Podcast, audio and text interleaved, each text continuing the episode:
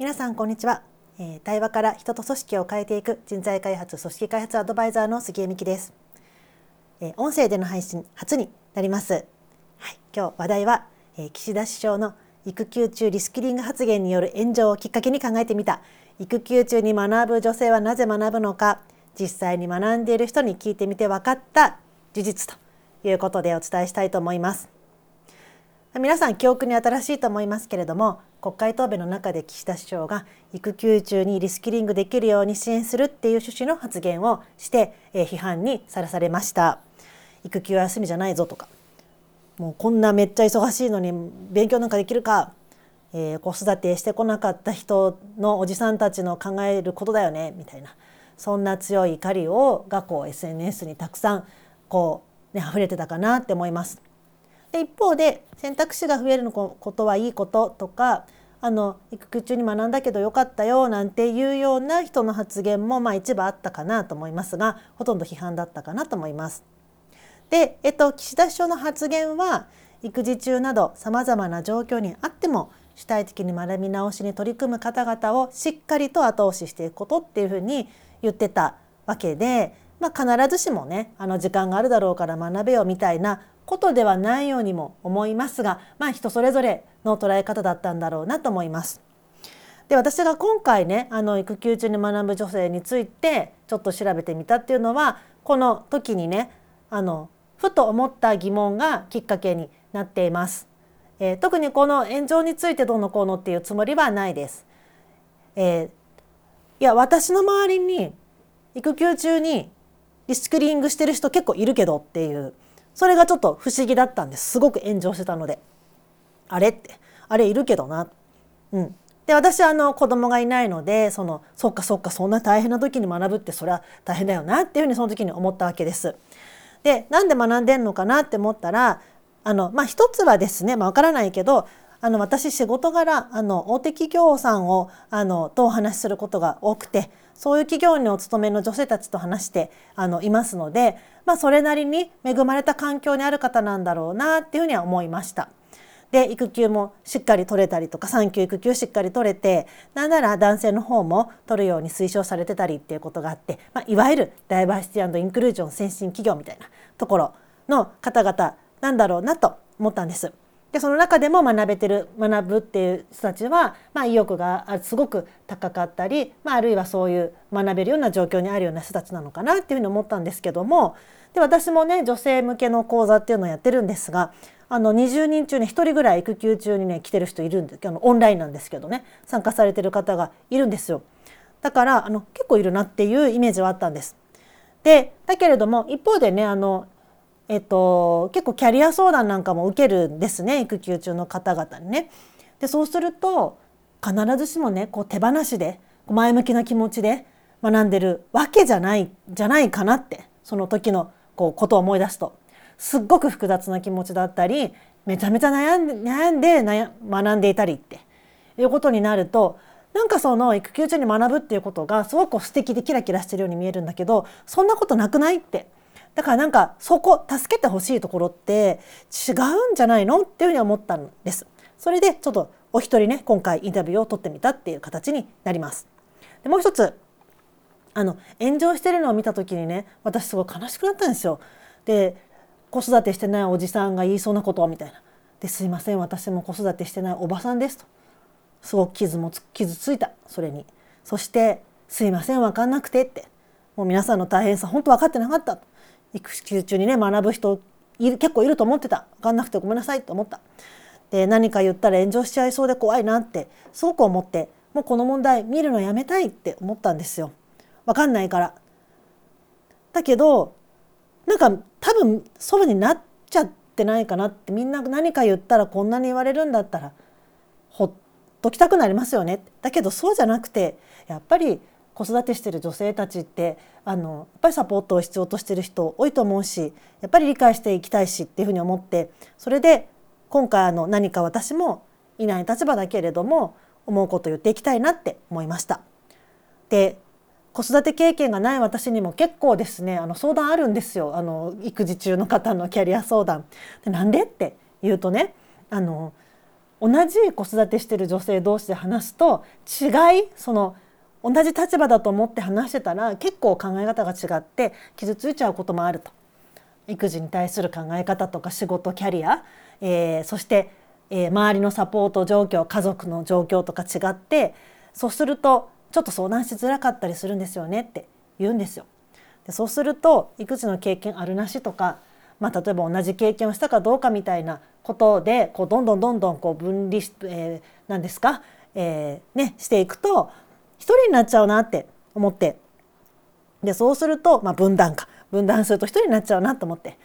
だから何か私の方でね少しこう違う視点で見るようなことっていうのもあっていいと思うし役割として何かあるんじゃないかなと思ってこんなことを今日はやっています。インタビューを取ってそこから見えてくることってお伝えしたいなって思いました。はい前置き長くなりました、えー、ここからはですねそのインタビューした方のことをお伝えしていきたいと思っていますインタビューをさせていただいたのはですねあの大企業のメーカーにお勤めの30代の女性ですお子様は2人いらっしゃいますえー、育休は、え、現在2回目取得中ということです。営業職東京出身こんな方です。仮に優子さんとしたいと思います。入社から現在までの、えー、どんなご経験をされてきたのかっていうことをざっとお伝えしていきます。個人が特定されないように少しだけ設定を変えさせていただいてえ表現もぼかしているところもあります。ただ重要な点は伝わるようにということでえそのままお伝えいたします。で皆さんにはこの優子さんのキャリア誰のどんな言動がどんなふうに優子さん彼女の感情思考そしてキャリアへの考え方っていうところにこう影響してるのかなっていうところにちょっと注目して聞いてみていただきたいと思います。で優子さんの気持ちをねちょっと考えながらそのどんな気持ちでその時学んでたのかなみたいなことがちょっとこう想像しながら聞いていただきたいなと思います。3つのステージに分けてお伝えします。入社から、えー、第1子の妊娠の前まで。それから第2ステージは第1子妊娠したところから産休育休に入るところまで。第3ステージは復職されて第2子の産休育休に入るところまで。というのでかいつまんでお伝えしていきます。はい、では、えー、ゆうこさんの物語、えー、入社。営業やりたいと思って入社しました。まあ、営業大好き人と接するの大好きそして、えー、最初は東京ではない地方都市に行って営業しました。でね東京の女性が営業に来たって感じでちょっと偏見みたいなものがあったそうですが、まあ、気にならなかったということです。お得意先は最初は会話もしてくれないしちょっとでも失敗すると出禁になったりとかして結構大変なこともあったらしいんですがその子一生懸命熱心に通っていくと信頼関係ができて心を開いてくれることにやりがいを持ってなんか結果が返ってくるのが面白くてもうそのために仕事をしていた男女の違いはあまり意識をしていませんでした。で数年経ってあの東京にいる男性と結婚しましたその時に会社の男性に言われた言葉「女はいいよな結婚して東京に戻りたいって言えばさ会社が戻してくれるんだからさ子供生まれたら辞めるんでしょ？だったら邪魔だよね」この言葉に、まあ、イラッとし、まあ、反骨心が芽生えたということで東京には戻らん夫と別居を継続。えー、得意先との関係をもっともっと強くしていって、えー、信頼してもらって数字を上げてもうとやかく言われる筋合いはないっていうところまでやって自分が納得した上で、えー、東京に戻ると。戻してもらうということになりました。でその時からね少し海外転勤みたいなことがこう夢としてあってなんか準備もあのしていたそうです。で東京に戻ってくると営業の担当少し変わるんですけれども仕事の質も変わるんですけど営業としてもっと大きな仕事になって社内でもいろんな関係ができてきて自分が企画したものがこうお客様の反応として SNS にも載るような仕事ですごく面白いって思ってました。ですごくこう信頼できて尊敬できる上司とも出会ってですね。なんか厳しいんだけどこれやりたいって言ったら絶対ノーって言わなくてでやって万が一失敗したらすぐ尻拭いをして守ってくれる。だからチャレンジすることが怖くないって思えてどんどん自信がついてあのチャレンジをしていく大きなチャレンジをどんどんしていく。そんな時期だったそうです。だからこの時は妊娠した時のこととか何も考えてないし不安もないしこのままずっとずっと営業かなってまあ一旦海外みたいな夢もあったけど営業かなって思ってで昇進とかよりもこうやって得意先とねずっとこう現場で、えー、話をしていくようなそんな仕事がしていきたいと思っていたようです。次、えー、第2ステージに入ります。第一子の妊娠から、えー、産休育休を取得するところです。で、えっと、妊娠した頃にですね、えー、ちょっとこう仕事が大変な状況が続きまして、えー、毎晩12時ぐらいまで働くようなことが、えー、続いてしまって倒れてしまいました。でその時にもうちょっとねこの全力でフルスロットルで営業していくのは無理なのかなっていうふうに思ったらちょっとつまらなくなってきた。でそのままの状態で、えー、産休育休に入っていきます。で夫は通常通り休み休みも取らず帰宅は11時頃そしてワンオペの育児となっていきます。で、えっと、またね海外に行きたいっていう思いが出てきた子供もいるけどこう子供も連れて海外転勤なんてできないかなってそんなことを夢見て英語の勉強をし始めます。で当然ワンオペなんでねあの教室に通えないしオンラインもあの子供が泣いたら他の人に迷惑かかっちゃうからっていうことで家庭教師をつけて週に2回3回子供抱っこしてあやしながら泣いたらあやしながら勉強してたっていうあのものすごい努力をしました。で夫にはちょっと言えなかったというかその海外転勤したいとかって言ってもあんまりこう興味もなさそうだったので反対もしないけどだからなんかそこは申し訳ないなって思ってしまって勉強したいから早く帰ってきてなんていうのはわがままかなと思って自分は働いてないしっていうことでこう口をつぐんでいたということでした。はい、そして第3ステージ復帰をされてから今度は第2子の産休育休に入るところまでです。であの復帰をしたらですねまたあの営業の部署になりました。でここでですねまた違う企業担当になるんですけどもそこはすごく自分がね憧れてた企業だったんですよね。でちょっと大きな得意先になってまた大変になるけどどうするって言われて、えー、まあ女性もね活躍してほしいって思いで、えー、会社の方からはそういう、えー、提案があったということなんですけどそれやっぱりやりたくて受け受けます。でずっと担当したいと思ってた得意先だったし仕事を優先してその仕事を受けて時短にもせず、え、やっていきますがものすごく思った以上のハードワークでした。で残業はなかなかちょっとねこうできないような状況も続いたりとかしてこう全部やりきれないっていうもどかしさがある中で、えー、ある男性の先輩からこう言われます。残業しないのはずるい。で周りもね少しこう負担優子さんの分の負担をこう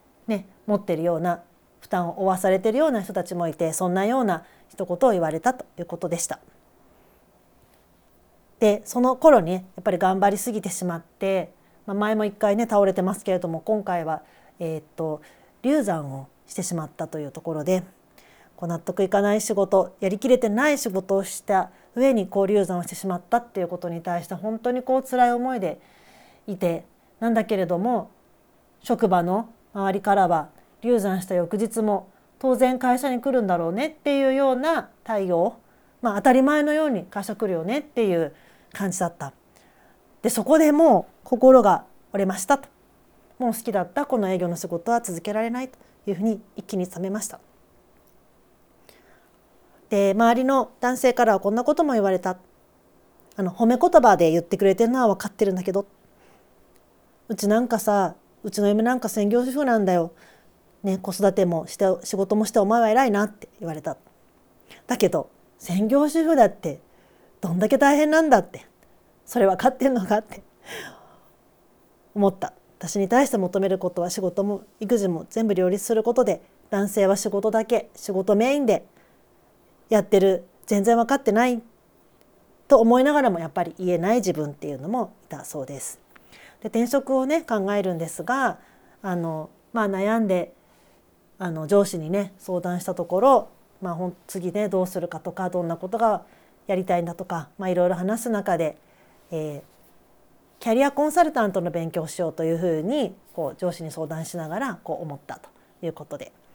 えー、キャリア教育にも興味があったし何かねこうできることあるんじゃないかと思ってなんと、えー、仕事を普通にしながらこの時にキャリコンの資格を取ります。でどっからそのパワーが出てくるのかと聞いたら、えー、自分はダメだ。ポンコツで使えない。このままじゃダメだっていう負の気持ちだったと。それでものすごいパワーが出て学びました。そして、えー、第2子、まあ、無事妊娠して2度目の産休育休に入ります。ここではもう焦りだとキャリアが途切れる焦り。二度と営業には戻らない。戻りたくない。だけどどうなるか分かんない。で、えっと、学んだことが活かせる仕事に就ける保証もまあ当然ですけどない。で自分の中で本当にやりたいことって何かまだ見えてない。じゃあ今回の休みの期間はコーチングの勉強したりいろんな職場のいろんな仕事のいろんな部署の人の話を聞いたりして準備をしようと思っていましたということでさらにまたね学ぼうとしているという状況です。で子供が生まれた後少しちょっとお子さんの体調がこう悪かったりっていうこともあのあってまたちょっと今ねキャリアどうしようかなみたいな今はやっぱり学ぼうと思ってたけどやっぱり子供に向き合う時期なのかなというところで少し悩まれているようです。えー、がむしゃらに頑張ることが自分の強みって思ってずっとやってきた。それで営業にもこう全力でやってきた。でもその強みが剥ぎ取られたみたいだって。もう以前の自分では自分のやり方では無理なんだ。新しい自分の強み。営業以外の何かやりたいことっていうのをまた次に見つけなきゃいけないんだっていうその焦りみたいなものもある。でもその子供にも向き合いたい気持ちもあるというところで、まあ、現在も少し葛藤をしながらという状況だということです。はいで最後にね聞いてみたんです。どんなこう助けがあったらよかったのかっていうねそしたら一言「分かってほしかった」っていうふうにおっしゃっていました。はい、ということでゆこさんのこれまでのキャリアとこうなぜ学ぶのかっていうことのストーリーは以上になります。でどんな周りの影響があったどんな周りのねこう言動が影響を与えてるんだろうかっていうことを最初にあの言いましたけれども、まあ、いろいろありますよねそして男性の発言がほとんどだったっていうことにお気づきだと思います。えー、と1番目は「女はいいよな」発言え結婚したら戻してもらえるんだもんなそれからえ先に帰るのずるいよなそして夫の、まあ、ちょっとキャリアへの無関心っていうところ。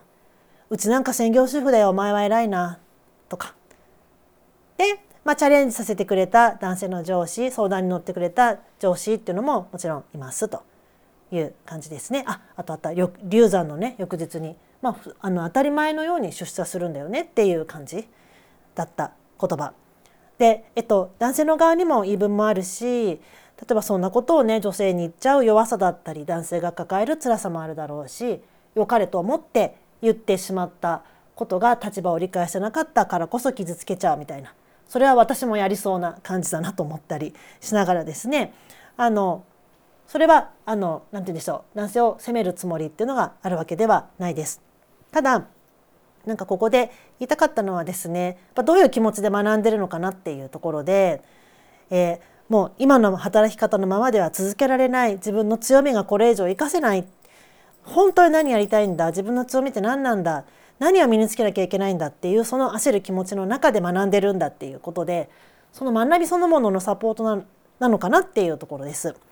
そして分かってもらえない苦しさ孤独も感じてる中でこう一人になって焦って学ぶんだっていうところを、えっと、すごくこう理解してほしかったなっていうところとそしてその根本にあるものとして今私が仮説として持っているのは、えー、就職した時、まあ、以前私のね就職した時だったら就職した時から男女の差ってものすごくあるわけだけど今はそれを感じないであったとしてもあまり感じないで仕事をやっているんだけど結婚して妊娠して育休を取るっていう段階を進んでいけばいくほど自分は男性中心の社会にいるんだっていうことをどんどん強く認識してその中で葛藤し孤独にな孤独を感じるっていうなんかそんなようなことが私には見えてきています。ただたった一人のインタビューです。ただこの中にねたくさんこうあるような気がするんだけれどもあのたった一人のインタビューですのでこれからもねもう少し皆さんの話を聞いてあの考えていきたいと思ってますし自分の立場で何ができるのかなっていうことをあの考えてまたここういう感じで発信できたらいいなっていうふうに思っています。はいということで、えー、以上になります、えー、最後まで聞いていただいてありがとうございました。またもし何かあったらお聞きください。さようなら。